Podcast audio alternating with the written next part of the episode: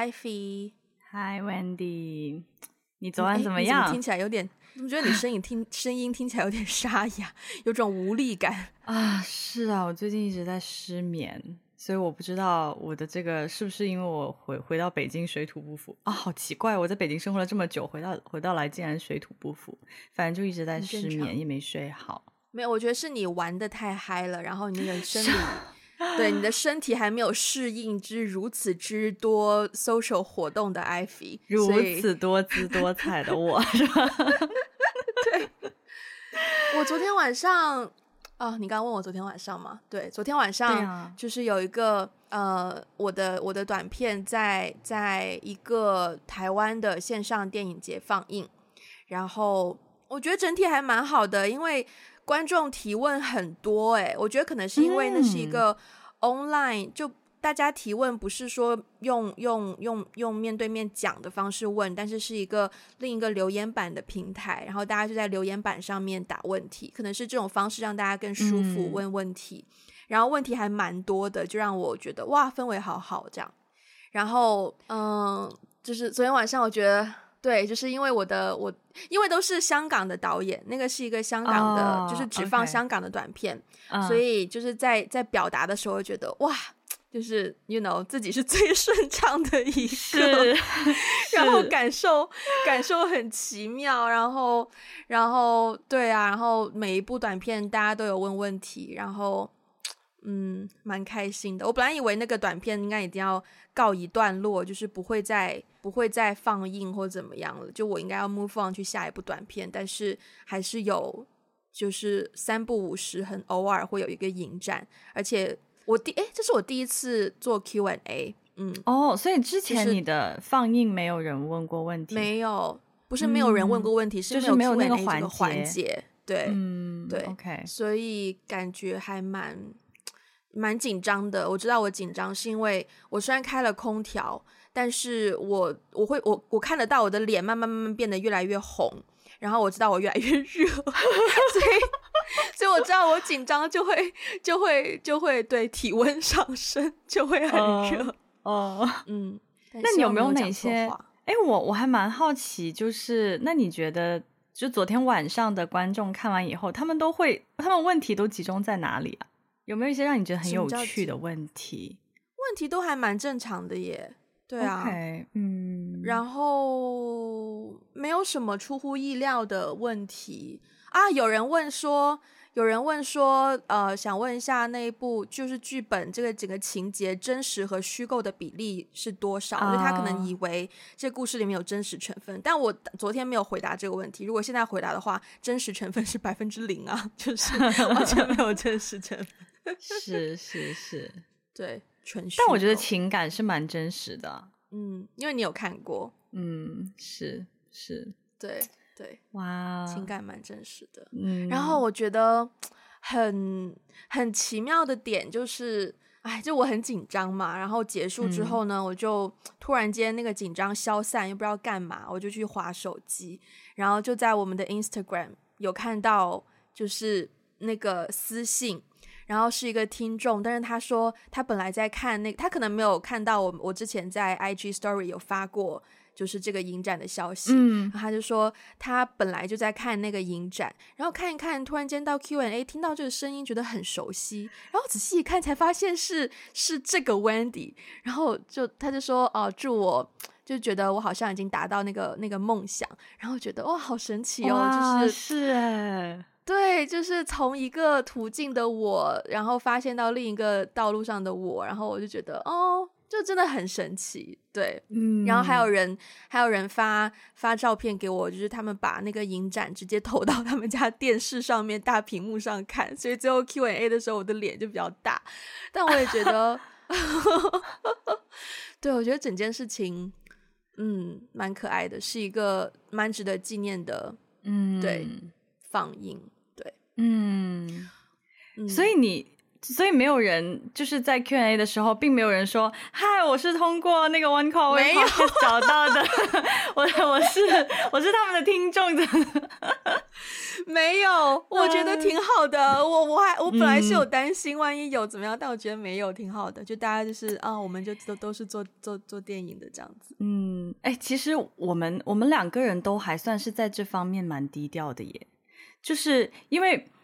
今天下午我们录完音，今天下午我也有一个。分享会是线上的分是线上的分享会，但它其实是一个线下活动，在深圳。然后我也有有点，其实每次遇到这种情况，我都有点犹豫，就是因为它是一个公开的，就是所有人都可以来听的一个一个一个分享会。然后其实也是我要分享一些跟我的分享一些案例啊，然后分享一些我之前的一些在职业发展上面的一些经历。我每次都会有点犹豫，想说要不要告诉听众。有这样的一个活动，啊、因为其实大家看到的是两个不同面向的我嘛。对，对啊，就像你的感受一样，就是我们在节目里面是，其实说实话，在节目里面的人设是比较真实的，没有人设啊，但是就是在节目里面是比较真实的。对，就是爱爱想说什么就说什么，但是在专业领域里面，嗯，是另外一个你，对，会谨慎一些，会比较谨慎，会比较谨慎。然后我就我就会觉得很奇怪，就是好像。比如说，可能习惯了我们在那边，哎呀，大大咧咧，就是爱聊什么就聊什么，然后突然之间看到一个非常好像很严肃一点、很端庄，对，很端庄的一 个很专业、很专业的我们，我会觉得很奇怪。所以我每次，其实我每一次有一些跟专业领域的分享活动，虽然它是全公开的，我都有点犹豫说。要不要告诉听众有这样的一个活动呢？我想不想让大家看到另外一面的自己呢？嗯，我我唉，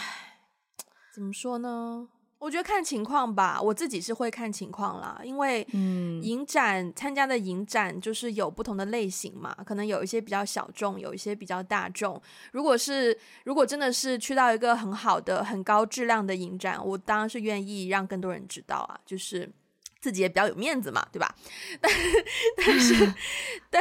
但如果是一些比较小众或者是比较地区性的，可能我就会呃，就就算了，这样就就对对，就我自己在朋友圈也不会发，嗯、我自己在我的 Facebook 也不会发这样。但如果是我觉得对，就比较有面子的，我就会在 Podcast 发。对，okay, 我的标准就是.就是有没有让我有面子。好的，好的，好的，那我知道了，那我知道了，那我下次有机会上，上次有机会我上 TED 我再发吧。除此之外就算了，那种地区性的，今天下午这种小小的就算了。啊，但我觉得我们就是刚好这两天的。这个事情，因为 somehow 它有一种是类似于站在 spotlight 当中的活动啦，就有一点点这样子的小性质，嗯嗯、就觉得跟我们今天我想要聊的这个话题也是有有有挂钩的感觉。我我今天想聊的这个话题呢，先给他一点背景好了。其实这个是应该一两个月之前的事情了。当时大陆有一点有一件就是比较有争议的事情，就是关于有三位男演员，然后他们考取这个话剧院国家话剧院的编制。嗯嗯，我的理解就是他们考这个编制就是拿公务，就是考有点像是考公务员拿铁饭碗的这么一个概念吧，对吧？对对，我的理解也是。然后。对，然后，然后这个事情出来之后，就会有有一些人有不同的不同角度的讨论，具体的讨论我就我就我就不那个不张开打开来讲了。但是它当中就提到了一个叫做“小镇做题家”这个 concept，然后这个 concept 如果不是很理解的话，呃，志奇七七一位台湾的 YouTuber 有专门做一期节目有 讲解这个这个 concept，可是我觉得这个 concept 对我来说很有画面感。嗯嗯，就是就是我们比较了解的地区就是中国大陆，但是我相信其实世界各地都会有类似的。对、呃，类似这样的人存在，就是为了、嗯、为了，就是相信一个考试可以改变命运，然后为了实现这个考试可以拿到好的成绩，就不断不断的做各式各样的模拟题呀，blah blah 这个题那个题，什么真题呀，blah blah blah，然后通过做题去提高自己考试的成功率，然后就变成有一个所谓小镇做题家。嗯，就是从小镇不通过不停的做题，然后考考取到了好的学校而走出来的这样的人，然后大家就喜欢叫他们小镇做题家。对，对，从此好像改变命运什么的，嗯、对对，这个这个就很有画面。然后我会想到，我很快就想到，不知道大家知不知道，就是大家会说山东是一个 高考大省，或者是艺考大省。对，你也听过对，对吧？不止啊，很多都是湖北啊，像什么黄冈什么。我我之所以我之所以对山东很有印象，嗯、是因为我当年就是我们高考的时候，我不是有去北京、uh, 上海参加艺考嘛？嗯，uh, 然后在艺考的圈子里面，好像是山东最最多。嗯、哦，就山东，我不知道山东是。对，就是除了高考之外，参加艺考也是山东是最多。因为当时我认识的几个人里面，我们那一圈大概六七八个同学当中，一半都是 都是山东过来的。啊、对，嗯，然后剩下的就是我，我跟另一个朋友，我们两个是广东，然后有一个是合肥，合肥市是什么省？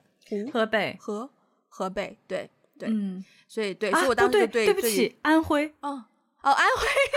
地理不好。哎，不不好意思，我们的我们真的是没有文化，我们真的不是粤语。对，不想误导大家。OK，对，然后我就有听他们讲说，他们呃。基本上他们都是同一个老师教出来的，然后就一起相约来北京，就是湖那个山东那几个朋友，然后就一起相约来北京、上海参加，再参加别的培训班，然后再去考试这样子。然后后来他们也有有也有很不错的成绩，就是考到也有考到中戏导演系的，也有考到上海戏剧学院，呃，导演系和表演系的编剧系的，对。嗯，都是很厉害的人，但是我当时就觉得，天哪，你们付出这么多努力 哦！就是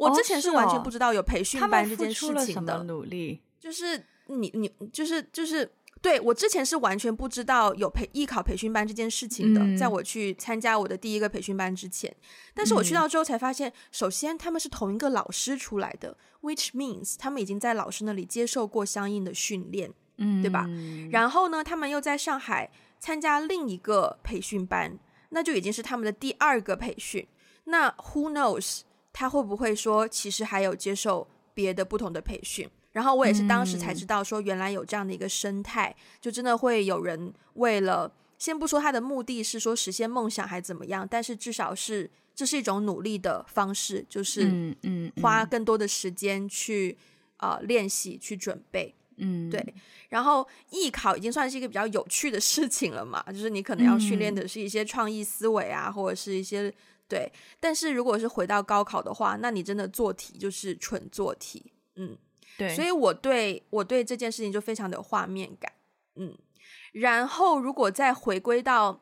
就是为什么我这么有共鸣，当然也跟我自己的所谓出身或者命运有一些关系。嗯嗯，我我我这我我现在的地方就虽然是一些 fact，一些是事实，但是就是一些戏剧考量会听上去有些夸张，但它其实都是事实。对，嗯，就是我我我，大家可能知道，可能不知道啊。我的老家是甘肃省，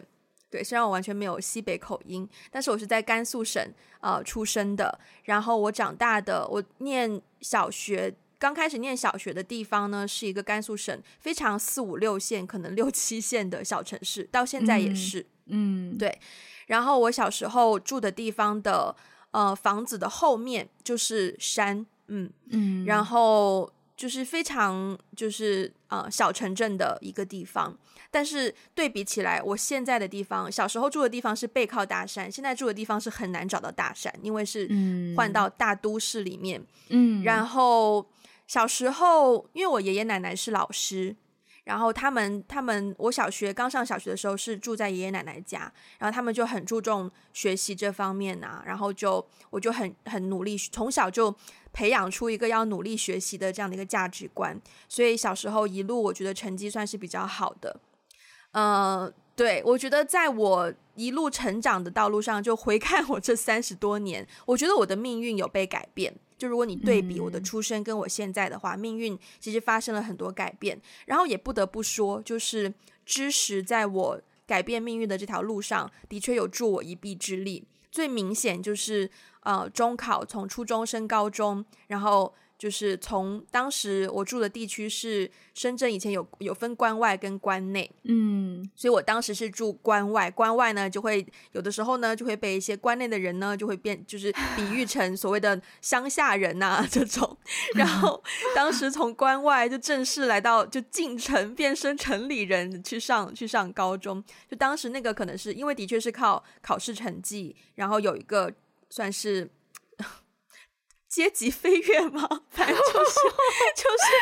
是关外到关外，关内对，关外到关内，然后关内又是一个很好的学校，然后就变得对，有一种变身的变身的感受。然后，所以我觉得，嗯、呃，我我挺尊敬小镇做题家的，因为我自己曾经可以是 one of them，对，嗯、然后，所以那个那个争议对我来说有一些感受，但是也是有一点就是。对对对，但是同时我也会觉得，which 就就来到了我们今我今天想到的这个题目，就是除了知识还有什么可以改变命运？嗯、因为我觉得小镇做题家一个点就是对他们来说，好像除了嗯考试，没有别的方式可以帮他们实现就是身份地位的改变了。因为如果你不念书，好像你就只能做一些嗯。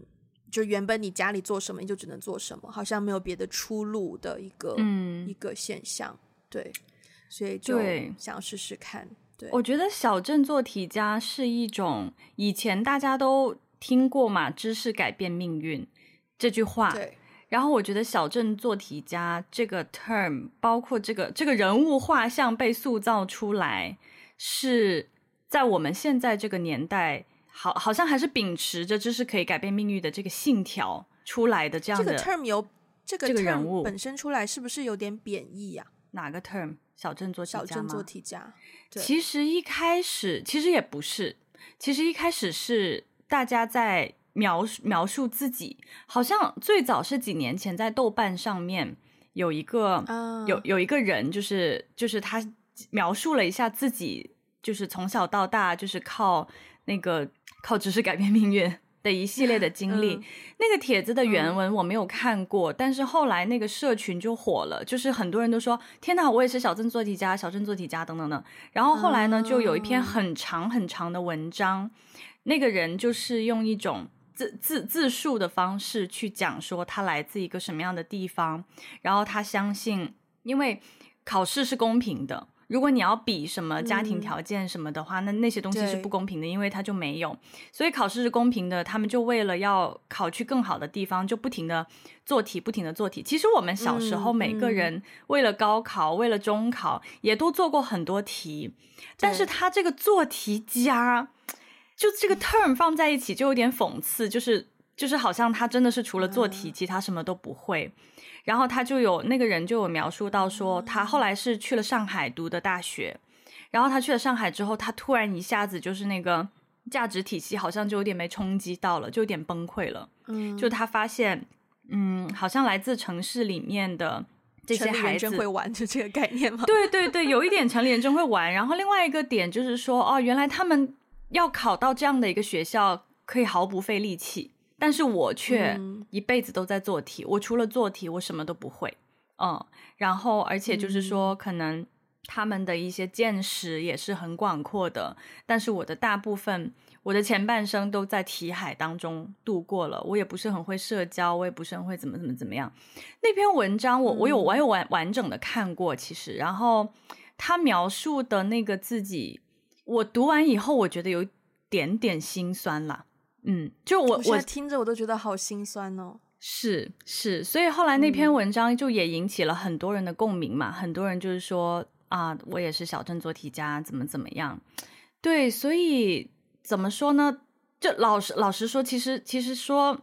坦白讲，我听到小镇做题家这个 term，我我没有太多的共鸣。对，因为我我确实不是嘛。但是呢，嗯、我是后来出来工作以后，呃，有的时候跟同事聊天呐、啊，然后认识一些其他的同事，我才意识到很多人是这样子打拼出来的。嗯嗯，尤其是你你也知道我们的高中嘛，我们有的时候讲高中的事情，有一些听众也会说哇，你们高中好会玩，发生了什么事，不用上学之类的。对，就是讲到以前小时候的成长经历的时候，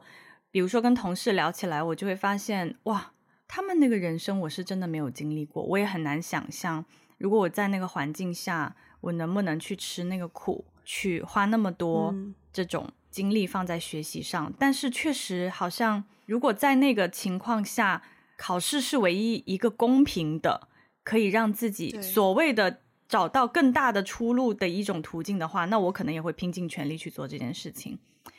对，对，所以，所以其实今天就是，嗯，想到这个小镇，我就我们要聊这个小镇做题家。我们不是要聊小镇做题家，哦、我们我们是要聊知识，还有什么可以改变命运？对对对对，然后知识改变命运，其实大部分情况下，好像大家都会理解成，其实这个这个要要怎么讲呢？我问你一个问题哦，你觉得知识等于学历吗？哦，当然不是啊，那你怎么理解知识啊？嗯，就知识，你你你问的是知识改变命运当中的知识，还是单一就是知识？啊，就是知识改变命运当中的知识？对对对。我觉得对狭义的理解就是很容易理解为知识就是学历，就是呃，你如何利用知识去改变命运呢？就是靠着你所拥有的知识去拿到更好的学历，或是更好的证照，或是更好的 certificate 证书，然后去证明你你的知识储备量。然后有了这些证书之后呢，你就可能比较好呃敲门砖进入一些更高级的行业，或是更高级的圈子。对。嗯，但我觉得不应该是这样，就是你不能把这个限制在靠着教育体系、培训机构去实现你的命运改变。我觉得知识，我觉得知识正确的理解是知识等于经验。嗯，这是我爸告诉我的，嗯，然后我觉得我很认可。Okay. 对、嗯，知识就是包括我们在课本上学到的，比如说科学，像物理啊、化学啊，你学到的，你现在知道它是一个公式，你现在知道地心引力，你现在知道什么压力、什么大气压，这都是之前的人做实验得出来的，或者是之前的人靠着呃他们的好奇心发掘出来的，所以是之前的人的经历，然后到你这里就变成了知识。所以不仅仅是在这个行业里面，包括我觉得在所有的行业都是这样子，可能。就是你知道做菜要告诉你啊、呃，油温要等要等，比如说炸东西油温多少度最适合？你以为第一个人就知道油温多少度最适合吗？他当然也是靠着不断的尝试才发现说哦，原来这个温度的油温最适合，所以也是前面人的经历的经验的分享。所以我觉得合理的理解就是知识是等于前人经验，就是经验。对，嗯，我第一次听到这个说法，哎，但是我刚刚听你。对，我刚刚听你在解释的时候，我觉得好有哲理哦，对吧？我觉得很有道理啊，很有道理耶。对呀，对呀，对呀。嗯，只是说，只是说，包括我刚刚在搜的时候，就是就是搜，我想说这句话出处到底是哪里？哪句话？知识改变命运吗？对。然后很多很多帖子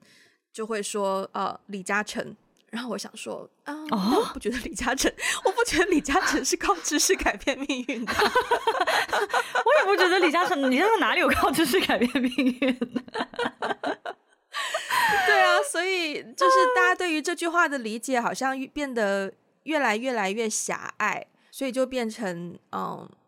好像最直接的理解就是啊、呃，努力读书、考试，呃，征服高考、征服叉叉考试，然后你就可以。改变命运什么的，对，嗯，我觉得知识改变命运这个点呢，就是我我想到自己身边的一些例子。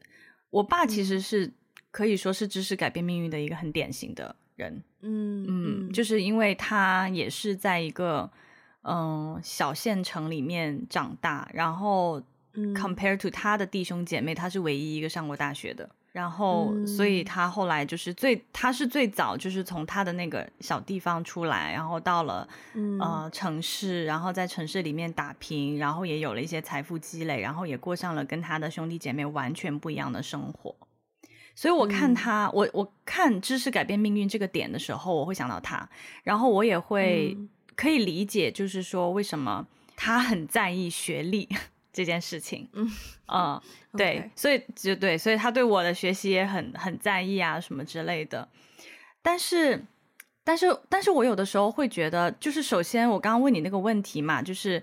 知识改变命运，那知识等于学历吗？嗯嗯，如果知识等于学历的话，学历改变命运吗？我觉得学历改变命运这个、嗯、这句话呢，在我爸身上呢是符合的，确实，嗯、对，确实好像他跟他的兄弟姐妹比起来，那个改变命运的分水岭就在于他上了学，他上了大学。他上了，他因为上大学而离开了他的那个小县城。嗯、他说他上大学的时候是第一次，嗯、人生中第一次离开家乡，背井离乡。哦嗯、对对对，虽然也没有很远啦，也是在广东省内啦，又不是，哎，又不是出国什么的。但是对他来说，那个时候就是那个时候的冲击已经很大了，就是离开家乡，离开小县城，去到一个更大的城市。那个是他的学历。给他带来的改变，但是呢，嗯、我后来在思考这件事情的时候，我会觉得说，嗯，其实他后面的人生并不一定是这个学历给他带来的影响。虽然看似好像没有第一步就没有第二步，没有第三步，嗯、但是说实话，即使是跟他一起上了学校的人，也不见得后面都有一样的发展。没有上那个学校的人，嗯、也不见得后面就不能去大城市发展。所以，嗯、我自己回头看，就是说，呃，好像很多人会认为啊，对，知识，知识应该跟学历挂钩啊。那学历确实会改变命运呐、啊。我觉得某种程度上，学历是你的某一个阶段的一种证明。但是我自己会觉得，其实更重要的是，你过了第一步之后，你后面的人生选择是什么？我觉得选择。比学历更重要，嗯、对，我觉得学历是可以改变命运，好像那个那个逻辑更加是学历可以改变命运，然后提供给你可以有选择的机会，嗯嗯，但的确你的、嗯、你的选择会决定你自己的命运，对对对，是的，是的，就是因为我觉得命运很、嗯、很长，就是命运它涵盖了人很、嗯、很。很很长的一个一个时间节点，我不觉得就是一个学历它能够怎么样对你的命运产生作用。但是就如你所说，学历很多时候可能是那个第一步，有了第一步，他好像看到了一种选择的可能性。但是改变命运的是，嗯、他站在那个可能性之上去做了更多别人可能没有办法做的选择。嗯、对啊，嗯。嗯，对啊，哇！既然你既然你搬出了你爸爸，那我也想要把我的长辈搬出来一下。我我我搬的不是我爸爸，我搬的是我爸爸的爸爸的爸爸的爸爸。这怎 么得？我数一下，不就是你爷爷的爷爷，还是你爷爷的爸爸？呃，我爷爷的爷爷。对，OK，所以这个时间呢，就要退回到应该是清朝末，清末。对，但其实其实我只有一个画面要提供给大家，因为我知道我知道我爷爷的爷爷以前是就是在当时是湖南省吧，湖南省一个小县城是当官的。嗯，但是因为当清朝的时候，let let let me reframe，就清朝的时候，你的家族有人在湖南当官，OK，但是当官你知道古故事古古人。我想到了《梦华录》，不知道为什么。OK，好的，古人当官。古时候你要当官，你就是只能靠科举考试嘛，对，对吧？是的，是的。所以，所以就是有一个画面，就是我爷爷的爷爷以前是参加过科举考试的，然后就是进京考试，就是一路就背着那个，对对，背着那个布布袋，然后里面放几个那种馒头，然后就是进京赶考那种读书人。对，然后最后终于考取了一个，也不知道是第几名，反正终于考取了一个，就是小县城一个小小的官位。所以我觉得，就如果你要放回到那个时代的话，我觉得知识真的是改变命运，改变命运，是是 是，对对对，就是啊，好有画面感，好有画面感哦，真的。哎，不过不过呢，我觉得这种这种。思维还真的是蛮根深蒂固，影响人的。的就是说，就是因为以前的那个科举考试的制度，使得真的在很多年就是在很多年里面，大家都认为知识改变命运。我记得我印象中特别深，有一次、嗯、就是我上高中的时候，我们家有一个远房亲戚，嗯、他们家很早就就是全家移民到澳澳大利亚，然后可是因为、嗯、呃老人家嘛，就是对那边可能也是，即便在那边生活了几十年，还是会不太适应，所以他们每年呢也会回国。然后有一年我上高中，嗯、他们就回来看我，然后就就知道说我可能马上快要快要参加高考，因为那时候高二了。然后他就说了一句什么？他就说：“啊、呃，你要加油啊！知识改变命运，你要考一个。”他说：“祝你，祝你什么金榜题名？什么？祝你就算不是考状元，也考一个什么？第二名叫什么来着？反正第三名是探花，探花，对对对之类的。然后我就有点，我就惊呆了。对，就是就是，我觉得对于他那个年代的人来说。”真的就是我对你的祝福，就是我希望你可以通过考试，考考到一个什么样的名次，然后你的人生从此就改变。对，所以我当时听到那个，我当时听到那个远房亲戚对我的这个这个祝愿，我还是蛮惊讶的。我觉得这种这种思维，你刚刚讲到清朝的时候，就是古代的那个制度，对于现在的人的影响，真的是还蛮大的。你对我刚刚想到，就是因为古代就会有这种放榜嘛，literally 就是把那个、那个排名贴出来。对，然后放榜这个词到现在香港也是很经常用，就是每一年 DSE 考生，应该我没有理解错的话，应该就是呃香港的，就是中学毕业之后考大学，然后也会、嗯、也会称之为放榜，就是嗯、呃、应该不会公布每个人，但是就是放榜告诉你你的成绩怎么怎么样。然后我记得很清楚，是很多次看到相关的报道，都会说，嗯、呃，要报读什么专业啊，或者是有统计过香港每一年就是 DSE 放榜 Top Ten 的大家的专业取向什么的，嗯，然后会发现大多数选择都是法律系、医学系啊、呃，这两大，就是如果你将来真的成功就职成为律师或者是成为医生的话，你的社会经济地位是很高的。所以我会觉得，其实如果回到“知识改变命运”这句话，呃，这里好像也会有很多人狭隘的把命运就是理解为呃阶级地位的上升。对，就是你靠着考试，就像我呃爷爷的爷爷靠着考试，可能从一个呃平民阶级上升到像一个绕 口令，就是爷爷的爷爷是什么？就是 怎么这么像？然后你也会看到，其实包括现在很多媒体的报道，也常常是从这个角度去报道的，就是会说某某学生因为考得好，然后可能家庭家境本来是比较普通啊，可能住公屋啊，嗯嗯嗯、或者是呃父母都是很普通的什么工人阶级啊，然后因为儿子呃成绩考得好，然后就可以上大学，就是读一个什么专业啊，然后将来就可以做律师，然后就会采访什么啊，你将来的梦想是什么啊？将来要赚大钱啊，俾俾俾家用。俾俾老豆老啊妈咪，跟住哦要要买楼啊，要买房啊，将来要给赚大钱，帮爸爸妈妈买房什么的，就是嗯，这种思维也是蛮蛮根深蒂固的一个一个一个现状，我觉得对是是，我觉得就是但话说回来，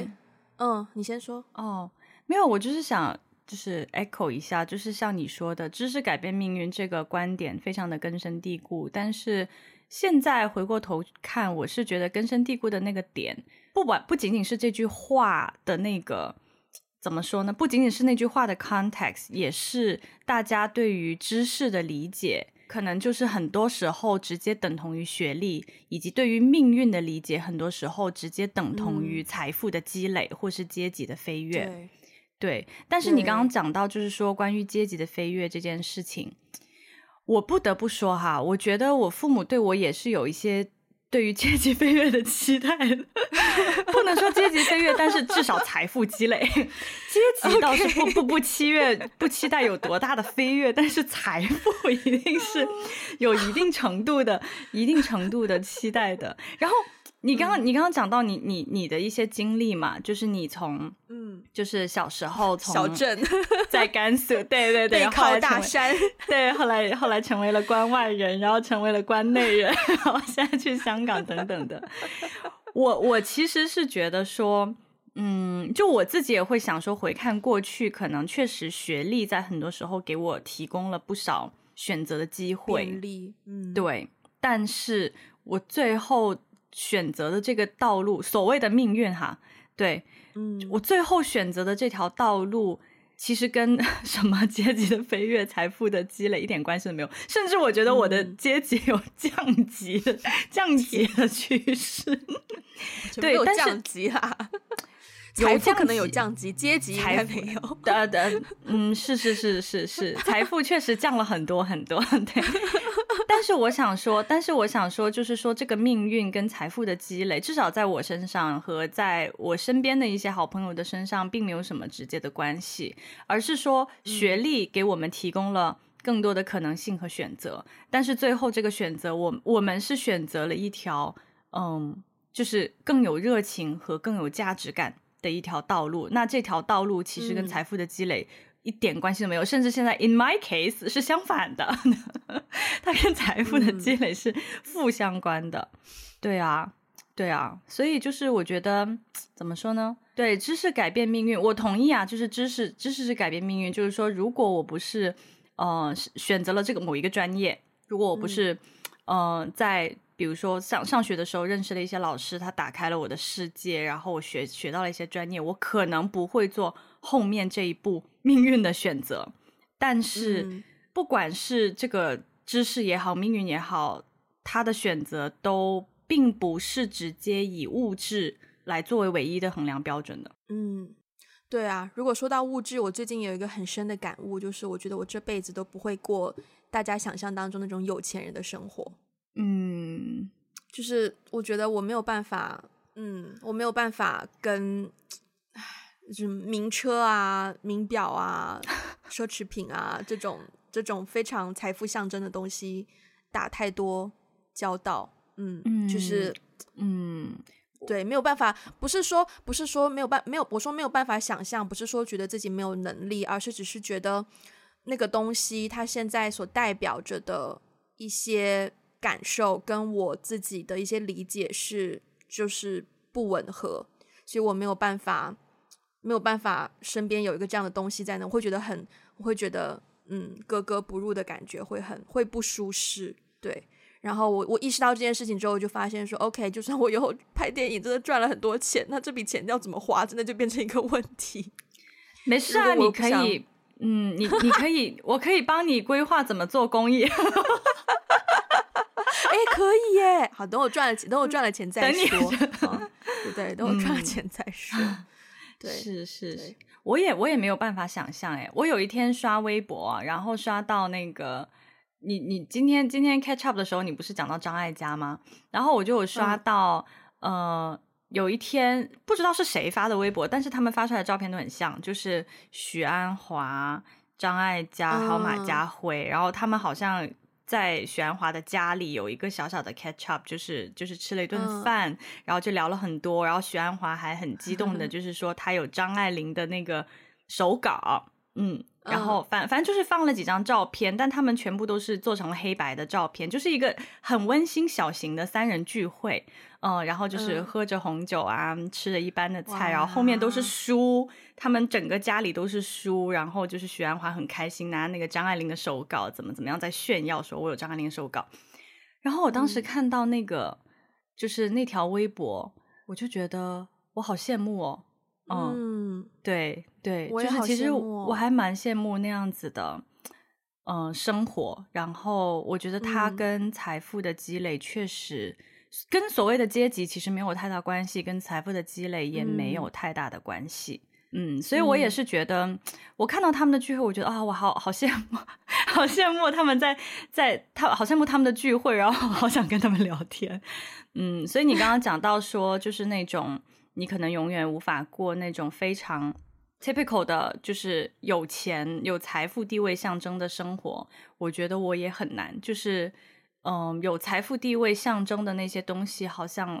当然我没有拥有过，但是 so far 我也无法想象，它如果真的在我面前，我会有什么愉悦感吗？我觉得没有。那你觉得？你觉得知识改变命运？如果它是一个，嗯，就是一个设定，或者是一个对，你觉得这个东西在现代还还成立吗？嗯，我觉得如果说，嗯、呃，大对，就是我觉得知识改变命运，其实它有一点像是一个旧的脚本。嗯嗯，就是我觉得在以前的那个时代，就我觉得在更更早一点的时代，比如说，嗯，甚至就是我们父母的那个年代呀、啊。大部分没有去到我爷爷的爷爷那个时代，是吧？我觉得那个时代就没有别的选择，就是在清朝，就在清朝就没有其他脚本可以选择，你知道吗？有点太太久了，太久了，那个都还没有到新文化运动，好吗？没有。对，那我觉得在我我们父母的那个年代。这个脚本慈禧的时代，不好意思，我就觉得画面感很强。我也觉得画面感很强哎，天哪！就是我们好像完全在聊一个古人的故事，但他是我爷爷的爷爷啊，是是是是是是，好，你继续，他是我们的祖先，对对，就是我觉得在我们父母的那个年代，这个脚本知识改变命运，这个脚本还是 work 的，但是我觉得在我们父母的那个年代，已经开始有一点瓦解了。说实话，嗯，因为我至少在我我父母上大学的那个年纪，呃，刚刚开始改革开放，对，嗯，刚刚开始改革开放，在那个年代，在深圳哦，就是真的是任何人都可以赚钱，嗯、你做个什么，嗯、你卖猪肉也可以赚，发家致富也可以赚钱，嗯、真的。所以其实，嗯、在那个年代，尤其是我我我成长的那个背景下。这个脚本已经不 work 了，很多人觉得我为什么要读书？对，我，我，我随便卖个什么东西，我有一点经商头脑，我就可以赚大钱。我为什么要？嗯，我为什么要读书？对，所以到现在我会觉得，对于某一些，可能对某一些地区、某一些人，这个脚本还是会 work，但是我觉得那个 work 的点已经越来越，已经越来越，越来越小了。它不像是以前，可能百分之八九十靠这个脚本可以成功，然后可能到了我们父母的那个年代，在某某一些地区，可能百分之五六十，现在可能就是越来越、越来越、越来越少了。对，然后我想到就是那个高高中同学的例子是，嗯，我觉得不只是知识改变命运，其实我觉得改变命运的可能比知识更更大的一个影响因素是你的家庭，是你的家庭环境。嗯我为什么会想到？其实我没有想到某一个具体的高中同学，但是我有想到好好多，就是他是一个 persona，他不是具体某一个人。嗯、这个剧，这个这个 persona 是我后来不是就是出国念书嘛，然后每年回来就是会跟一些同学聚会嘛。从大学开始哦，嗯、我每一年回来，我都会听到，哎，那个谁谁结婚了，哎，那个谁谁生孩子了，哎，那个谁谁怎么怎么样了，然后这些谁谁谁。都是我以前觉得学习很好的女生，嗯，嗯，就学习很好、成绩很好的女生。然后，甚至我后来有听到一些，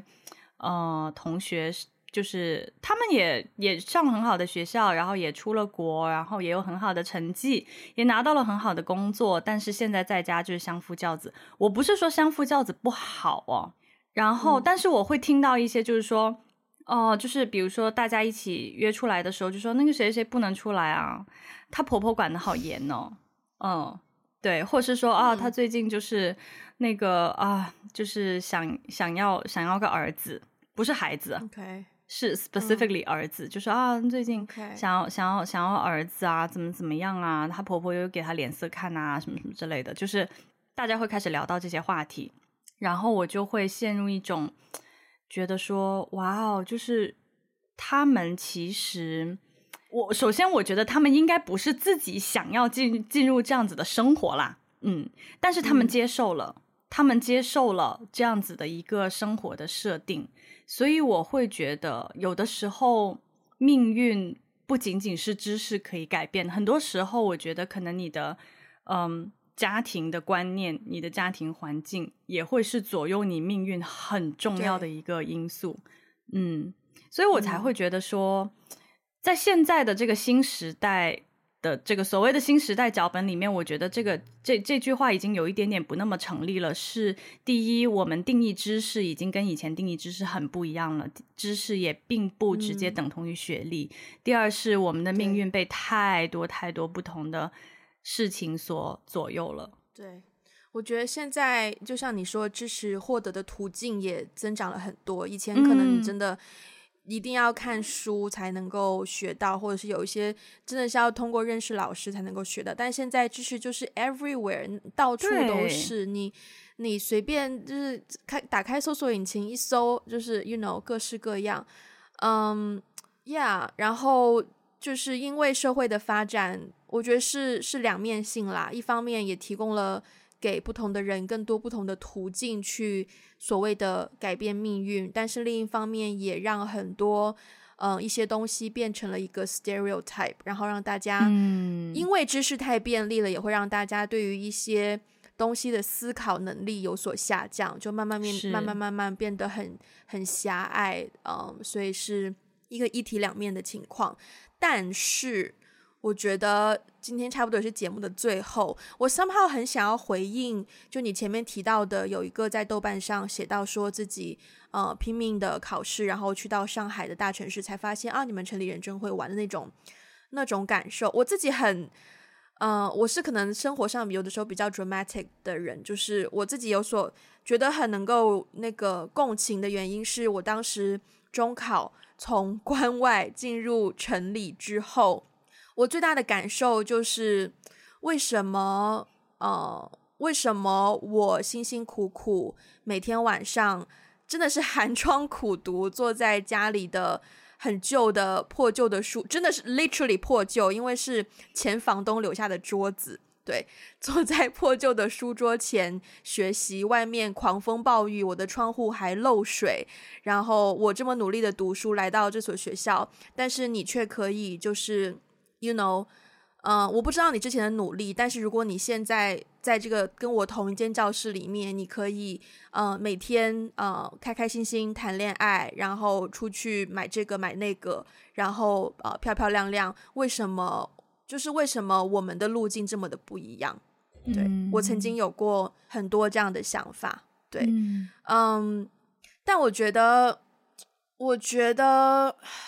我觉得。我们对命运的理解应该要再广阔一点，或者说对生活的理解，就是命运可以，你可以有非常多不同的方式理解命运，无论是你的出生，还是你现在的生活，还是你将来有了自己的家庭，可以给小孩提供的经济基础。但是，呃，要知道的是，这个世界是非常非常非常非常非常非常大的，嗯。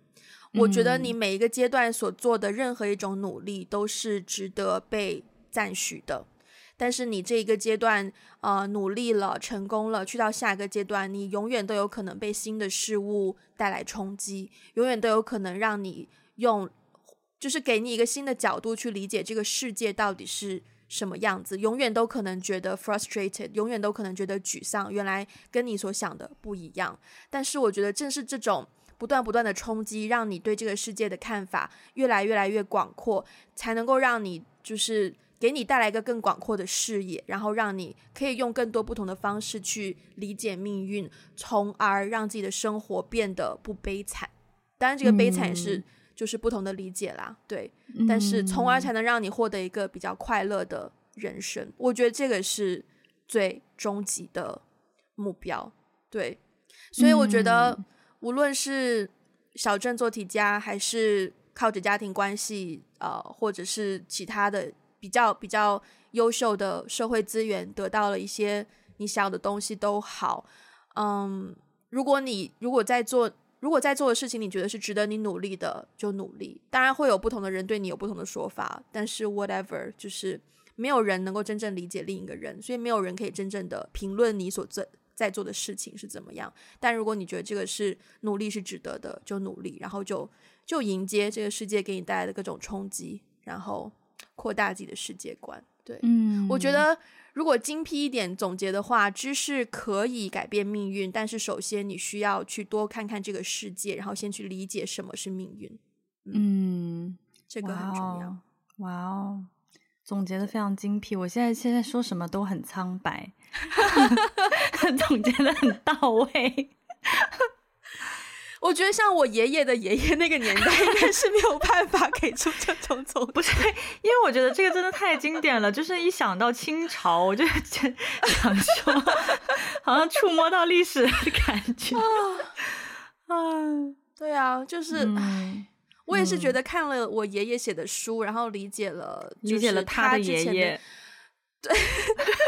，at least 看到他的爷爷的一些 pic，就是一些想象的画，因为没有没有照片保留下来，所以很多东西就是被冲走了。可是能够再从仅有的一些文字里面去理解自己的爸爸的成长，理解嗯爷爷的成长，然后理解以前家里人的成长，是其实这件事情也有帮助我去重新理解到底什么是命运。因为你真真的这样子从爷爷的爷爷那一代到我这一代来看，嗯、我们家的命运真的当然要要我我我有后代才能够说就是 继承这件事情。但 but anyway 就是 so far 对吧、uh, uh.？so far 就这样子看，我觉得命运是可以很有趣的，就是真的是嗯对。对，是视野开阔一点，是我觉得是最重要，开阔的视野最重要。我是很对，对我是很赞同你刚才说到的视野。我觉得知识是可以改变命运，虽然我们对知识或者是命运的定义可能不同，但我觉得影响命运的很多很多。还有一个很重要的是视野，就是你看过的东西有没有足够大，有没有足够多，以及以及这些冲击有没有转化成一种内在的。向上的动力，就是变成一个 drive，嗯、去 drive 你，呃，不管是学习更多的知识，去探索更新的领域，还是过一种新的人生也好，对，我觉得比知识，嗯、除了知识以外，还有很多很多东西在影响我们的命运。对，对，知识可能其中一种途径，而且我觉得这种途径在现在的这个社会已经越来越被削弱，或是它的影响越来越小了。嗯。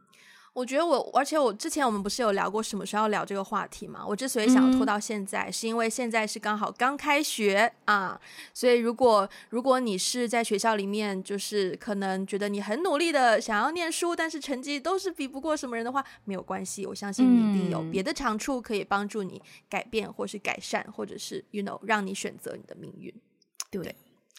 好，那我们今天节目就到这边。如果喜欢的话，欢迎分享给你身边的人，也不要忘记去 Apple Podcast 还有 Spotify 给我们一个五星的评分，留下你的评论。如果想要实质性支持我们的话呢，可以去 Patreon 还有爱发电。如果需要取得我们的中文的 transcript，也可以去这两个平台哟。然后也欢迎大家去各个 social media 找到我们，包括有 Instagram、Facebook 还有微博。如果想要加入我们听众群的话，可以联络我们的接线员，他的微信 ID 是呃、One Call Away Podcast。那我们今天就到这边啦，下次再见，拜拜，拜拜